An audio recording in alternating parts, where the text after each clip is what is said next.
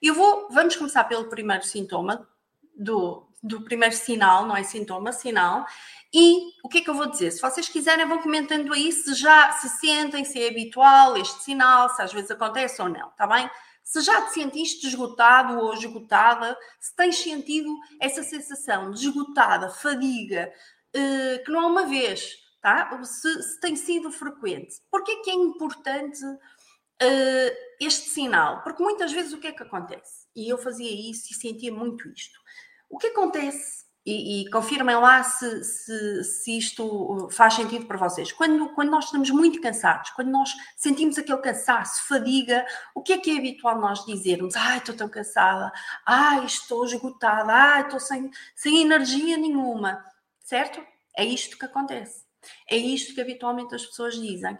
E que quanto mais cansadas elas tornam, se sentem, quanto mais esgotadas elas se sentem, mais elas reforçam, mais elas dizem: Estou mesmo cansada, estou mesmo esgotada. E pensa assim: nós somos energia.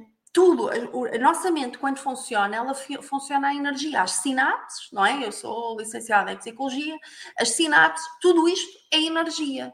Quando nós dizemos que estamos esgotados, nós estamos sem energia. Quanto mais tu dizes que estás sem energia, mais vais sentir menos energia. Porquê? Porque a nossa mente, por duas coisas. A nossa mente, quando ouve algo, ela tem tendência a, a repetir esse padrão. Se tu, e ainda por cima um padrão de, que, que vai ajudar o, o, teu maior inimigo, que és tu própria, que é a tua mente.